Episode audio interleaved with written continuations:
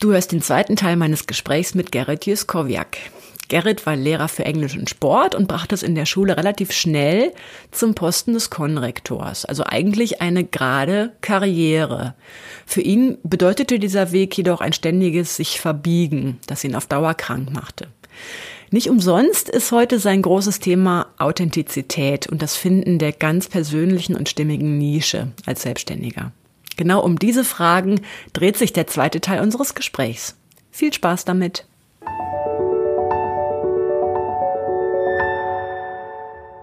Ja, du sagtest gerade, ja, wenn man nicht gerade Berufsberater ist. Das Bittere ist aber, dass Berufsberatung in Deutschland ja heute auch noch oft so äh, auf der Oberfläche abläuft. Also du machst einen ja. Multiple-Choice-Test. Formal bist du gut in äh, Kommunikation, Zahlen, XY. Also, okay, was kommt in Frage? Pastoralreferentin, genau. Fliesenleger oder ähm, Tauchlehrer. So ich glaube, jeder von uns in unserer Generation kennt diesen schönen, äh, diesen, diesen Jobtest beim Jobcenter damals. Oder ja, damals hieß es ja noch Arbeitsamt. Genau. Ähm, ey, ich hätte, warte mal, was war es? Katholischer Priester, Bibliothekar oder Archivar werden sollen. Es geht schon damit los, ich war evangelisch. Du, das Aber ist ich bin so katholischer Priester. Das ist so witzig, dass du das sagst, weil ich sollte katholische Theologin werden. genau, Standard ist das scheinbar ein Standardergebnis in Niedersachsen. Wahrscheinlich. Äh, genau, ich, meine, ich bin ja auch evangelisch. sehr, sehr geil. Absoluter Irrsinn. Und ähm, was halt in Berufsorientierung in Schulen eigentlich überhaupt kein Thema ist, Selbstständigkeit. Mhm. Ja, richtig. Es sei denn, du machst irgendwie Maurer oder, oder Tischler oder so, dann machst du halt vielleicht irgendwann mal deinen eigenen Betrieb. Mhm. Aber ansonsten spielt Selbstständigkeit keine Rolle. Und es gibt heutzutage so viele Möglichkeiten. Ich kenne so viele junge Leute um die 18, 19, 20, die erfolgreich in der Selbstständigkeit sind. Natürlich gibt es auch viele, die damit auf die Fresse fliegen. Ja. Aber meine Güte, lass sie doch mit 20, 21 einmal scheitern. Aber die haben eine ganze Menge gelernt. Und zwar vieles, was, was ganz viele Menschen unserer Generation niemals lernen werden. Ja. Mhm. Ja, äh, total spannender Hinweis. Das stimmt. In der Schule ist irgendwie Entrepreneurship spielt keine Rolle. Und ich glaube mhm. auch, ähm, ja, dass Schule und gerade auch so diese Bubble des Lehrerzimmers dann natürlich auch aktiv zu beitritt, äh, beiträgt, ja. weil da natürlich auch Werte, äh, ist ja auch nicht schlimm, ne? So Werte wie Sicherheit eine große Rolle spielen und einfach natürlich die Erfahrungen dieser unternehmerischen Welt gar nicht da sind und dass man mhm. sich dem aber auch so ein bisschen aktiv versperrt und teilweise wirtschaftliche Interessen auch dämonisiert. ähm, ja, das, das glaube ich auch. Und das ist ja, ähm, Selbstständigkeit hat ja immer auch was mit Verkaufen zu tun. Mhm. Und Lehrer sind alles aber keine Verkäufer. Und Verkaufen ist böse. Ja, ja, ja. Verkäufer, da denken, denkt man sofort an ein Vorwerk und was weiß ich nicht. Ähm, an diese penetranten Verkäufer irgendwie, die bei dir ins Wohnzimmer kommen, was weiß ich mhm. nicht. Und ähm, es ist, Selbstständigkeit ist nicht böse. Es gibt ganz viele tolle Wege und wenn es nebenbei ist, nebenberuflich ist. Mhm. Ne? Es ist ähm, und es gibt auch für Jugendliche oder für junge Leute ganz, ganz, ganz viele Möglichkeiten, sich da auszuprobieren und da Sachen zu machen. Es wird immer so belächelt von wegen, ja, ey, der macht Instagram. Ja, lass sie doch machen, lass sie doch einfach mal sich ausprobieren. Mhm. Ähm, genau, also das war für mich eine Riesenhürde, was verkaufen zu müssen. Hallo, ich bin da und ich biete dir was an, aber da will ich auch Geld für. Wie war das für dich, so die ersten äh, Erfahrungen? Wie hast du das geknackt, dann auch wirklich selbstbewusst ah. deine Leistung zu verkaufen? Ja, da, also jetzt im, im Mentoring war es nicht mehr so das Problem, weil ich durch die Fotografie ja schon sehr gut vorentlastet hatte. Ja. Der Fotografie habe ich mich am Anfang krass unter Wert verkauft. Wenn ich überlege, die ersten Hochzeiten, da bin ich für zwölf Stunden für 500 Euro losgezogen. Mhm. Ähm, und das sind ja nur die zwölf Stunden vor Ort. Dann hast du noch irgendwie ja. bei den Routinen, die drin waren, 30 Stunden Nachbearbeitung und ja. was weiß ich nicht. Ey, da hätte ich besser zu Danke gehen können und da arbeiten. Ne? ja. Ähm, und da habe ich diesen Prozess durchgemacht. Es lief viel darüber, dass dann eben positives Feedback kam, dass Wertschätzung kam, dass teilweise auch von, von Kunden, von Brautpaaren die Aussage kam, du bist eigentlich viel zu billig. Mhm. Und ähm, was ich tatsächlich auch heute immer noch versuche, ist, wenn ich eine Hochzeit fotografiert habe, die Bilder persönlich zu übergeben, sodass ich halt äh, mich mit denen hinsetze und die Bilder gemeinsam anschaue. Mhm. Weil das gibt mir auch ganz viel Selbstvertrauen, weil ich dann einfach sehe, was das anrichtet. Ne? Ich meine, gerade mit Hochzeitsbildern erstellst du natürlich Erinnerungen, die einfach für immer irgendwie da sind. Und ähm, mhm. ja, also ich glaube tatsächlich ist es vollkommen legitim. Es sagen ja viele äh, andere Business-Mentoren, sagen ja immer von wegen, ja, du musst High Price machen, du musst sofort irgendwie teuer einsteigen. Und das halte ich für Blödsinn. Du musst äh, einen Preis nehmen, der wirtschaftlich Sinn macht, das ja. Mhm. Aber du musst ihn selbst auch vertreten können. Weil wenn du selbst dir dieses Geld nicht wert bist, vielleicht weil du es in diesem Moment auch noch nicht wert bist, weil du noch nicht die, die Erfahrung hast, noch nicht die, das Wissen hast und einfach auch selbst noch am Anfang stehst, dich noch ausprobierst, dann wirst du diesen Preis auch niemals durchsetzen können, weil du da sitzt und wegen, ja, äh, das kostet 2000 Euro, wenn es okay ist. Äh, wenn nicht, ist aber auch okay. Also wir können ja über den Preis noch reden. Äh, ja, dann machst du dich nur zum Affen und ähm, wirst im Endeffekt auch nicht erfolgreich werden auf Dauer. Ne? Aber mhm. man darf halt eben sich die Zeit nehmen, auch diese Erfahrungen zu machen. Man darf auch am Anfang für umsonst arbeiten. Die ersten Kunden habe ich auch kein Geld für genommen. Mhm. Weil ich gesagt habe, ey, ich probiere es einfach mal aus und ich möchte es auch lernen. Mhm. Und wichtig ist aber immer zu gucken, okay, was kriege ich eigentlich? Weil wenn du nichts kriegst, läuft auch was falsch. Aber in dem Moment habe ich Erfahrungen gekriegt, ich habe Testimonials gekriegt, ich habe Bewertungen gekriegt und einfach ähm, es selbst ausprobieren können. Mhm. Und ähm, gerade die Erfahrungen sind, sind Gold wert. Mhm. Ja, also genau, diese Haltung, ähm, ähm, anständige Leistung gegen einen anständigen Gegenwert zu erbringen. Ja. Das war, das ist was vollkommen Neues für Lehrer. Ähm, mhm, absolut. Gab es noch so, gab's noch so weitere Erkenntnisse auf deinem Weg in dein jetziges Business? Also Haltungen, die du dir aneignen musstest oder die du abstreifen musstest, um da anzukommen, wo du jetzt bist? Ähm, also was ich mir erstmal wieder ganz krass antrainieren musste, war diesen Satz oder abtrainieren musste, war dieser Satz so nach dem Motto Arbeit ist böse. Mhm. Bei mir war es ja so, dass mich die Arbeit ja im Endeffekt ähm, eben in die Depression gebracht hat mhm. und die Arbeit hat mich quasi kaputt gemacht. Und das musste ich erstmal neu lernen, dass Arbeit auch Spaß machen kann, dass Arbeit eben nicht wehtun muss. Ne, wenn ich überlege jetzt, ich meine, wir haben jetzt gerade hier ein neues Büro bezogen, ähm, ich bin teilweise zwölf Stunden hier am Tag und es ist alles in Ordnung und das sechs Tage die Woche. Mhm. Ja, und ähm, das musste ich auf jeden Fall neu lernen. Aber auch ähm, das Sichtbarsein nicht schlimm ist. Mhm. So ähm, mit Sachen rauszugehen, zu sagen, was man kann. Mhm. Das ist ja auch was, was, was Lehrer nie gelernt haben irgendwie, weil du bist halt der Englischlehrer von der Klasse. Das hat halt jemand beschlossen. Du musst dich da nicht bewerben, du musst dich nicht beweisen, sondern du bist es halt. Und du hast diese Machtposition zu sagen, so, damit müsst ihr jetzt klarkommen. So, die nächsten fünf Jahre werdet ihr damit nicht los. Mhm. ähm, ja, ist ja was, was Lehrer gerne sagen. So, hey, ja, ja. müssen wir miteinander auskommen. Das hat damals mein Mathelehrer kam, kam neu in die Klasse und sagt von wegen, so, die nächsten drei Jahre müssen wir jetzt miteinander verbringen. Ja, man bringt nichts, müssen wir durch. Mhm. Wo ich denke so, Alter, was ist denn das schon mal für, für ein Start irgendwie? So, mach dich doch mal nicht so klein, sondern zeig mal, was du kannst. Mhm. Mhm. Ähm, wie ist denn das heute mit deinen Kunden? Ähm, die, klar, ist ja nun offensichtlich, du warst Lehrer. Macht das mhm. irgendwas mit deiner Credibility als Business Mentor, dass die Leute mhm. sagen, äh, der war Lehrer, was ist denn das? Weniger als ich gedacht hätte. Mhm. Ähm, ich hätte mehr erwartet eigentlich, ähm, aber dadurch, dass ich ja ja, mich selbst eigentlich auch selten bis nicht als Business Mentor in dem Sinne betrachte, sondern es ist halt an sich ja so ein Berufungsmentoring. Ja. Und das ist ja das, was ich im Endeffekt aus der Schule rausgezogen habe. Das ist ähm, diese Gespräche, die ich jetzt mit meinen Kunden führe, die habe ich vorher fünf, sechs, sieben Jahre auch mit Schülern geführt. Ähm, eben diese Berufung zu finden, dieses Warum zu finden, diesen, diesen inneren Antrieb zu finden und dadurch eben dann auch eine intrinsische Motivation auszulösen. Mhm.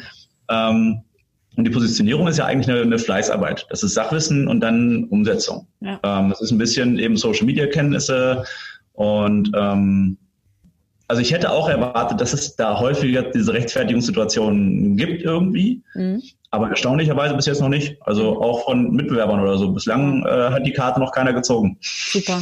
Mhm. Ja, ja, ähm, ich, ich finde vor allen Dingen bringst du eine Facette in diese Businesswelt, wenn man so deine Videos anschaut auf, auf Insta oder auf Facebook. Ähm, ist so ein bisschen dieses Revoluzertum von, ich untergrabe jetzt einfach mal diese Marketing-Schiene, die alle fahren, weil ja. ich es kann. ja. Genau, also dieses, ähm, diese, diese offene Konfrontation mit, ey, die Leute erzählen euch Bullshit. Und ich ähm, hey, ohne Scheiß, das. Das. ist so zum Kotzen, was da auf dem Markt abläuft. Aber ja, das ist was, ja. ähm, ich meine, gut, ich habe halt auch die komfortable Situation gehabt, ähm, dass ich eben im vorzeitigen Ruhestand war. Ich hatte eine kleine Dienstunfähigkeitsversicherung noch im Nachhinein. Mhm. Leute, hört auf einen Versicherungsberater, macht die nicht so klein. Mhm. 700 Euro, die noch versteuert werden müssen, bringen euch im Endeffekt fast nichts. Ja. Ähm, und konnte von daher einfach ausprobieren. So, ich musste nicht von null auf jetzt gleich irgendwie mit der Selbstständigkeit, Selbstständigkeit erfolgreich sein, mhm. sondern ich konnte mich einfach ausprobieren. Und ich habe für mich einfach für mich steht diese Authentizität einfach überall, weil ich halt damals als Lehrer nicht authentisch sein konnte und das hat mich krank gemacht. Ich habe im Endeffekt ein Leben hinter Masken geführt. Ich hatte eine Maske für die Schulleitung, für die Kollegen, für die Schüler, für die Eltern, für meine Eltern, selbst für meine Partnerin damals, für meine Freunde, für den Sportverein. Ich habe verschiedenste Rollen irgendwie gelebt. Und ähm, habe einfach gemerkt, okay, das ist einfach super anstrengend. Du kannst nie authentisch sein, du kannst nie ehrlich sein.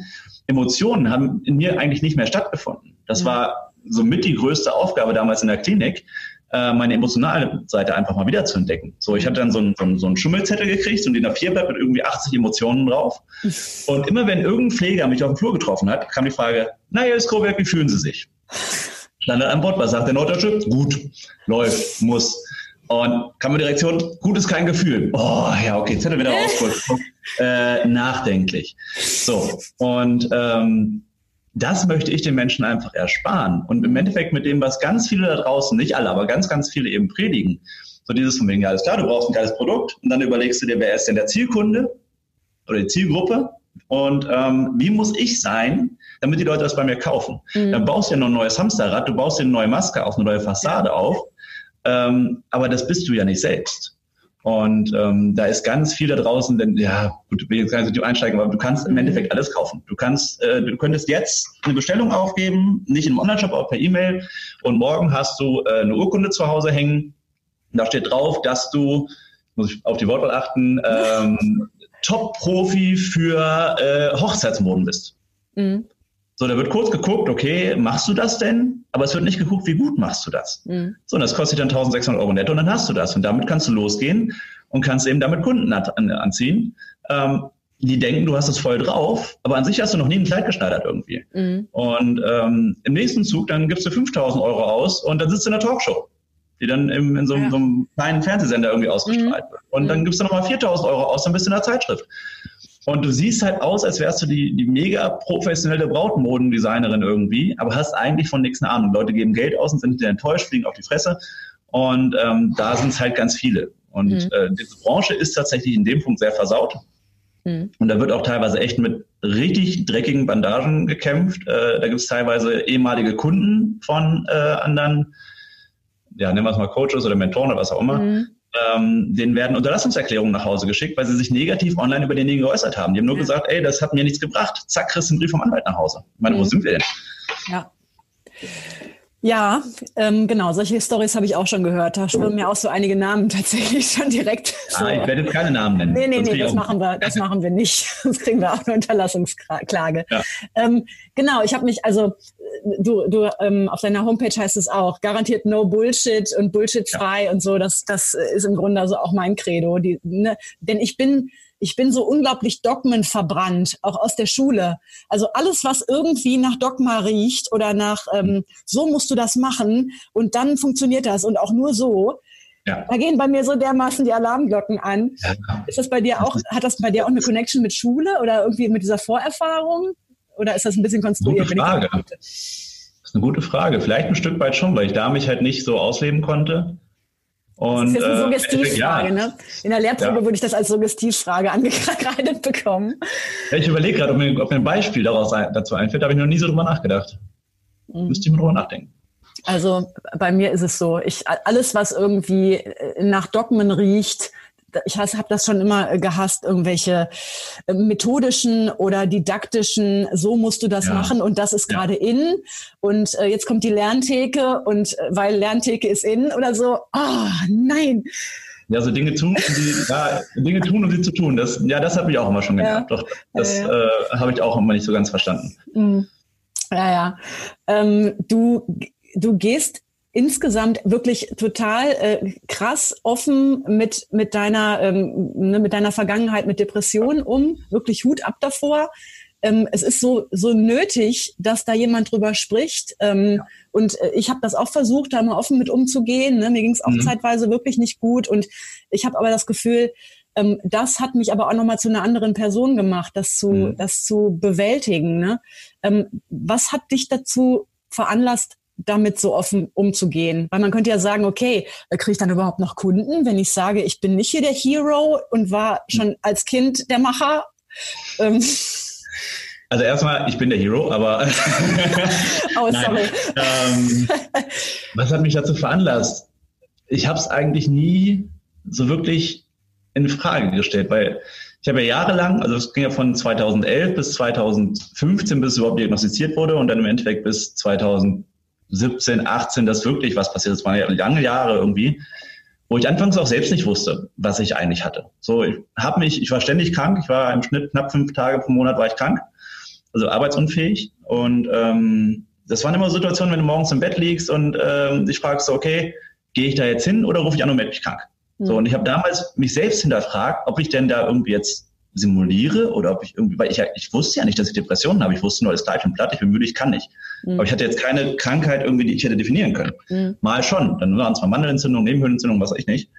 Und ähm, jedenfalls habe ich halt jahrelang damit gelebt, dass die Leute gesehen haben, oh, der ist schon wieder krank. Dann kam noch die Diskrepanz dazu, samstags eine Hochzeit fotografiert, das natürlich auch schon auf Instagram und Facebook gepostet, weil mhm. ist ja auch gute Werbung und Montag krank gewesen. Und dann haben die Kollegen angefangen zu reden. Ach, guck mal, Hochzeit fotografieren kann er, aber da kann er nicht arbeiten. Mhm. Und ich habe einfach gemerkt, dass wenn ich offen damit umgehe, auch eine ganz andere Akzeptanz da ist. Weil ähm, ja, heute Kumpel von mir, Markus Bock, der hat mir auch so diesen Mut gegeben, damit offen umzugehen. Der hat einen ähm, sehr guten Blog zum Thema, ich glaube verbockt.com heißt das. Ähm, und der hat so einen schönen Satz gesagt, so als Depressionskranker kann ich alles, genauso wie ein gesunder Mensch. Nur nicht immer.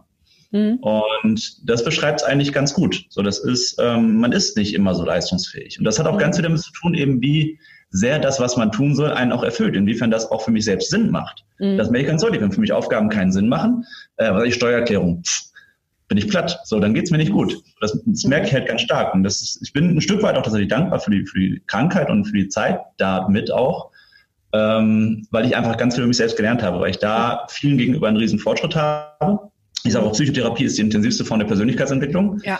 Ähm, das, was ich da in den zwei Monaten in der Klinik gemacht habe, ist genau das, was hier verschiedenste Persönlichkeitsentwicklungstrainer mit ihren Kunden machen. Ja. Äh, nur mir jetzt die Krankenkasse bezahlt, war ganz nett. Ähm, und ich sage mir, mit dem, dass ich so offen da rausgehe, das sehe ich auch immer auf Veranstaltungen, also auch wenn ich Vorträge halte, rede ich ja auch sehr offen darüber. Im Intro ist immer drin, dass ich eben diese, diese Krankheitsgeschichte habe. Ähm, gebe ich anderen die Möglichkeit, auch selbst offen zu sein. So es ist immer das in Pausen, welche ankommen und ähm, sich dafür bedanken und eben sich dann selbst auch outen quasi. Mhm. mhm. Und ähm, teilweise dann später auch selbst den Mut haben, rauszugehen damit. Mhm. Weil es bringt nichts, wenn du dich als depressionskranker Mensch damit versteckst. Das macht es nur noch schlimmer, wenn du dich einigest. Im Endeffekt musst du rausgehen. Du musst jetzt nicht so groß damit rausgehen wie ich, dass du jetzt irgendwie darüber Vorträge hältst und was weiß ich nicht, das nicht. Aber allein schon, wenn du deinen Freunden und Bekannten davon erzählst, dann hilfst du ihnen, damit klarzukommen und eben äh, dir auch dabei zu helfen. Weil alleine kommt da keiner raus, auch wenn wir uns das vormachen, wenn wir nur ein paar mhm. Bücher lesen und dann ist wieder alles gut. Das funktioniert nicht. Und im Endeffekt, ja, bin ich selbst stark, um anderen die Möglichkeit geben, auch, äh, zu geben, auch stark zu sein. Mhm. Das ist eigentlich das. Mhm. Okay. Inwiefern macht dich, gibt dir das, gibt dir diese ja, diese Krankheitsgeschichte vielleicht sogar einen, einen Vorsprung oder inwiefern macht das, macht das deine Arbeit besser, als es vielleicht gewesen wäre, wenn du all das nicht gehabt hättest? Mhm. Ähm, das ist eine gute Frage. Also ich habe mich halt massiv, weil ich es auch musste, eben mit dieser Sinnfindung irgendwie befasst, mhm. mit dieser Berufungsfindung habe da natürlich auch Verschiedenstes irgendwie ausprobiert. Ne? Es sind waren unzählige Bücher, die ich gelesen habe, ähm, Workshops, die ich mitgemacht habe und was weiß ich nicht. Ob es jetzt Simon Sinek war, ob John Stoleke hier knapp hier am Rande der Welt, Big Five for Life und so weiter und so fort. Ähm, um halt eben zu gucken, okay, was gibt's denn eigentlich alles? Mhm. So, weil ich wollte es diesmal halt auch richtig machen. Ich wollte jetzt nicht wieder in so eine halbgare Lösung irgendwie rein und dann irgendwie ein Dreivierteljahr später wieder in derselben Situation sein. Ne? Mhm. Weil na klar, mir war auch klar, gehe ich aus der Schule raus, gebe ich eine ganze Menge auf, die ganze mhm. Sicherheit. Weil das, mhm. diese, dieses Abgesichertsein, so und da voll rauszugehen, pff, ich glaube, die meisten hätten mich da heute noch für bescheuert. Mhm. Ähm, was ja auch aus deren Perspektive vollkommen nachvollziehbar ist. Ne? Ich meine, wir wurden erzogen von den Kindern der Nachkriegsgeneration. Ähm, und da war einfach Sicherheit da ganz oben. Mhm. Wenn ich überlege, mein Opa war bis zu seinem Tod, äh, ich glaube, er hat auch bis zu seinem Tod geleugnet quasi, äh, dass ich kein Lehrer mehr bin. Ähm, super stolz darauf, dass all seine Kinder und Enkelkinder im öffentlichen Dienst sind, weil für ihn mhm. einfach Sicherheit super wichtig war. Und so sind wir halt erzogen worden. Und natürlich ist dann jemand, der einen Beamtenstatus aufgibt, äh, total behämmert. So, kann ich vollkommen nachvollziehen. Mhm. Aber ähm, nee, mir gibt diese Geschichte einfach, ja, was gibt's mir?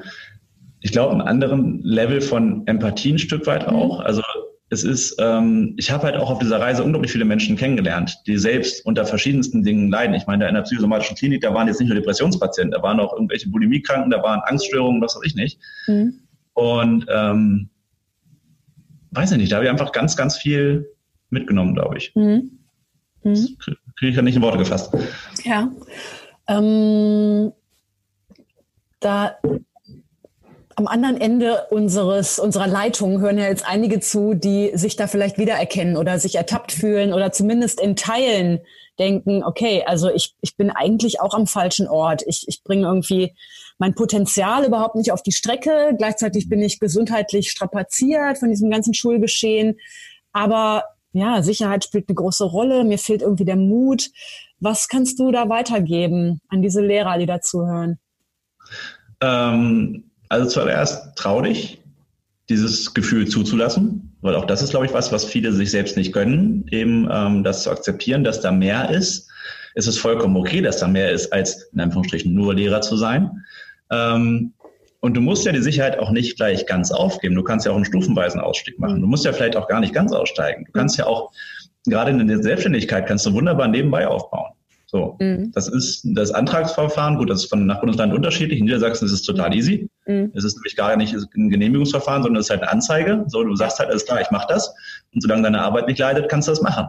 So, und wenn du merkst, alles da, das läuft und du, was ich von mir aus, dann machst du 2000 Euro im Monat damit, dann reduzierst du in der Schule die Stunden, gehst halt auf eine Dreiviertelstelle oder auf eine halbe Stelle. Und wenn du irgendwann sagst, alles klar, ich will ganz raus, dann gehst du halt ganz raus. Aber vielleicht kannst du es auch tatsächlich schaffen, dich in dieser halben Stelle von mir aus ähm, in der Schule dann auf Dinge zu fokussieren, die dir eben auch was geben, die dir auch Spaß machen, die äh, vielleicht sogar auch mit deiner Tätigkeit zusammenhängen, mit deiner neuen und ähm, die dich dann auch erfüllen, sodass es in Summe funktioniert. Es ist mhm. ein Irrglaube, dass Selbstständigkeit immer heißt, du musst zu 100% selbstständig sein. So, und selbst wenn du zu 100% selbstständig bist, muss es nicht nur eine Selbstständigkeit sein. Bei mir sind es auch zwei. So, mhm. Das ist auch vollkommen legitim. Und es gibt einem einfach ganz viele Freiheiten. Aber vor allem, ja, zuallererst, lass es zu dir selbst gegenüber, und auch deinen Freunden gegenüber, Partnern gegenüber, Eltern, wenn du hast. Ähm, es ist nicht falsch. Hm. Hm. Ja, und dann idealerweise ähm, Schürfe nach dem Warum, was da Definitiv. unter all dem Definitiv. drunter ist. Ne? Definitiv. Also das sollte was sein, wenn du, wenn du dich in der Schule falsch fühlst, dann ist das Erste, was du machen solltest, herauszufinden, wo du richtig wärst. Mhm. Oder was für dich richtig wäre. Und da ist eben jeder von uns hat ein Warum. Damit wurden, werden wir geboren. Das wird ein bisschen auch, sind wir bei dieser Anlage-Umweltdebatte, mhm. ähm, ist ganz viel durch die Erziehung, durch die Jugend und so weiter und so fort, wo man halt eben geprägt wird, weil es ganz viel mit den Werten eben auch zusammenhängt. Welche mhm. Werte sind dir wichtig? Befass dich mal damit. Und dann versuch einfach mehr davon ins Leben zu holen. So ein, so ein ganz praktikabler Ratschlag ist eigentlich, mach dir mal eine Liste mit Dingen, die dich erfüllen, wo das Herz aufgeht, die du einfach super gerne machst. So wie, ähm, was ich, wenn ich jetzt gerade an mein Patenkind denke, wenn ich gleich noch schwimmen gehe, äh, wenn der so, so, so ein Matchbox-Auto hat, sitzt den ganzen Tag da, ratsch, ratsch, ratsch, ratsch, ratsch, ratsch, ratsch, ratsch. Und irgendwie abends um acht, neun fällt, schläft er ein, fällt mit dem Kopf noch halb aus Matchbox-Auto drauf ein paar Stunden später wacht er auf, was macht er? Wieder weiterspielen. Ratsch, ratsch, ratsch, ratsch, ratsch, ratsch. Und frag dich mal, was sind deine Matchbox-Autos? Was ist das, wo dir das Herz aufgeht? Was ist das, was du gerne machst? Und dann machst du eine Liste mit Dingen, die du jeden Tag machst.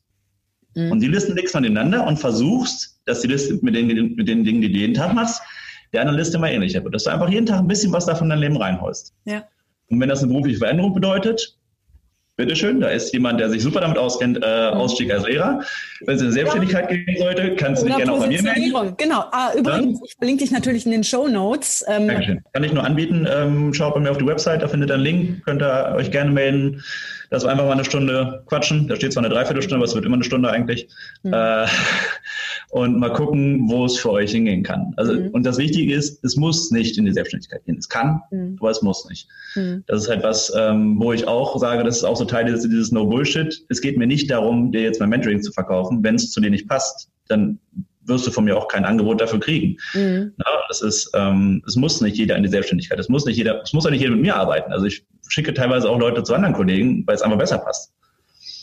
Ja, auch das muss man wissen, ne? Wo so, äh, wenn es harmoniert und wenn es nicht harmoniert, dann, dann, dann führt das eben, führt das eben wahrscheinlich auch nicht zur Zufriedenheit auf beiden Seiten. Genau. Nee, mhm. das ist, ähm, es soll mir auch Spaß machen. Mhm. Und ähm, wenn es nicht klappt, zum einen, wenn ich das Gefühl habe, ich kann dir nicht helfen, mhm. vielleicht weil dein Problem noch woanders liegt, ähm, dann macht es mir auch keinen Spaß. Mhm.